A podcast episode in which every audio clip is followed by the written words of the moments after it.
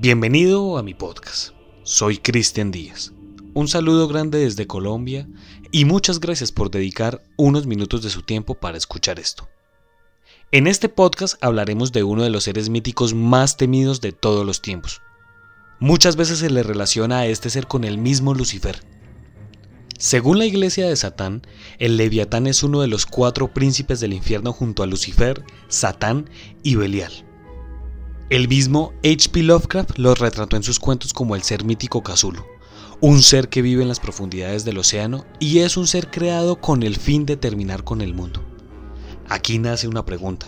¿Este será uno de los motivos por el cual el hombre no ha llegado a lo más profundo del océano? ¿O este fue el ser que produjo el sonido del bloop?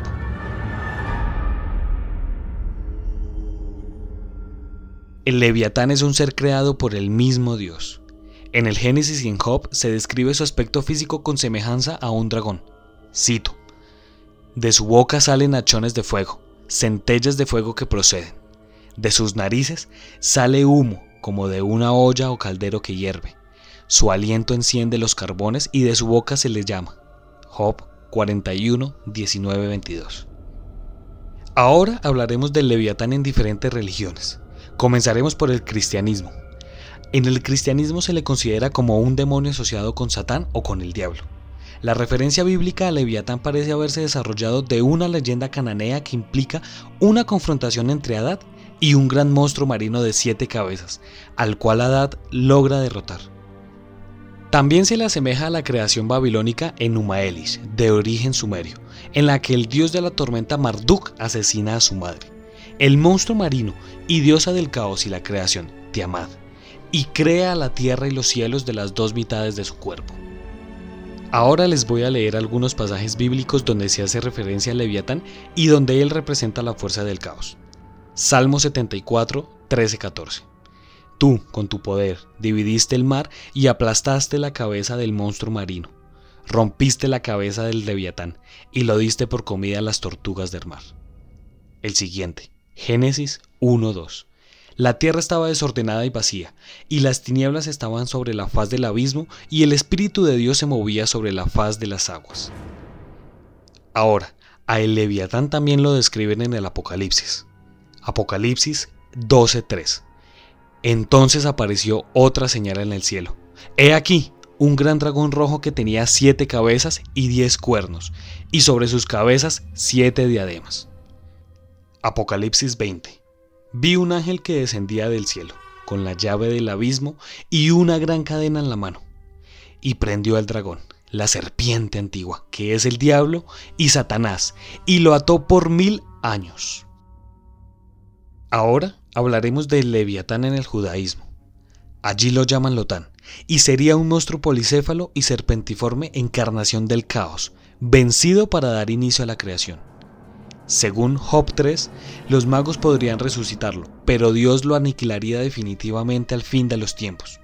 En este verso Rashi declara, abro comillas, de acuerdo con la leyenda, esto se refiere a Leviatán y su pareja, ya que esta es la reencarnación de la serpiente de Adán y Eva.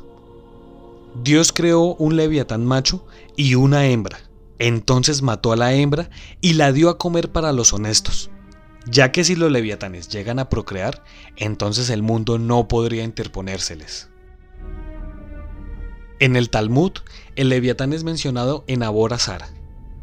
Abro comillas. Rab Yehuda dice, hay 12 horas en un día. Las primeras tres horas, Dios se sienta y aprende la Torah. Las segundas tres horas, Él se sienta y juzga al mundo. Las terceras tres horas, Dios alimenta el mundo entero. El cuarto periodo de tres horas, Dios juega con el Leviatán. También se menciona en el Moed Katan, abro comillas, Rab Aish le dijo a Barkikop, ¿qué será dicho en mi entierro? Él contestó, si una llama puede derrubar un cedro, ¿qué esperanza tiene un árbol pequeño?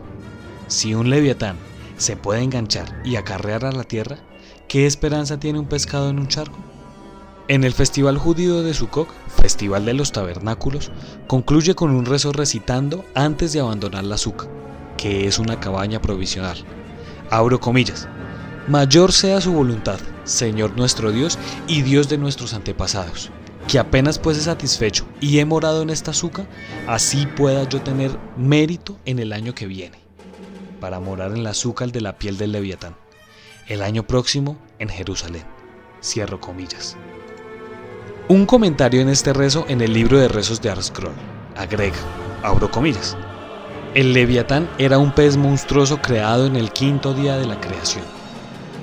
Su historia se relaciona largamente en el Bababatrat del Talmud, donde se dice que el leviatán será destruido y su carne será servida como banquete para el honrado en el tiempo por venir, y su piel se usará para cubrir la tienda donde ocurrirá todo el banquete. Igualmente en el apócrifo libro de Enoch, el leviatán es descrito junto a Behemoth. Abro comillas. Y en ese día se separarán dos monstruos, una hembra llamada leviatán que morará en el abismo donde las aguas emanan, y un macho llamado Behemoth, y ocupará con sus dos pechos un desierto inmenso llamado Dandaín. El leviatán también puede ser interpretado como el mar en sí mismo, con sus contrapartes, Behemoth que es la tierra y el Cis que es el aire y el espacio. Algunos eruditos han interpretado al leviatán y a otras referencias al mar en el Antiguo Testamento, como referencias altamente metafóricas a los merodeadores del mar que aterrorizaron alguna vez el reino de Israel. Algunas leyendas judías consideran al leviatán como un dragón andrógino, que en su forma masculina sedujo a Eva y a Adán en su forma femenina. El podcast de hoy fue algo informativo y quizás uno de los menos increíbles, porque muchas personas dirán que esta clase de monstruos no existen, o solo existen en los libros de historia y que nunca se hará realidad algo de este tipo. Ahora, yo pienso que esto debería ser uno de los casos más increíbles.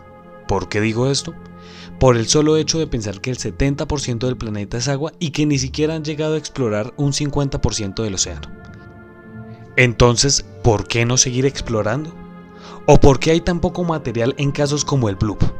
Ahora, mi conclusión de todo esto es que sí debe existir cierto misterio en las profundidades del océano y sí en algún punto de la historia debió existir un ser de este tipo. En el océano deben existir cualquier cantidad de animales que aún no se han descubierto y que ni siquiera tienen su registro. ¿Usted qué opina de este caso? ¿Usted cree que sí existe o existió un ser de este tipo? Déjenos su comentario en nuestra última publicación de Instagram. Recuerde que estamos como arroba Colombia Paranormal Podcast. Muchas gracias por pasar por mi podcast. Soy Cristian Díaz y nos estaremos encontrando en otro caso misterioso de la Colombia Paranormal.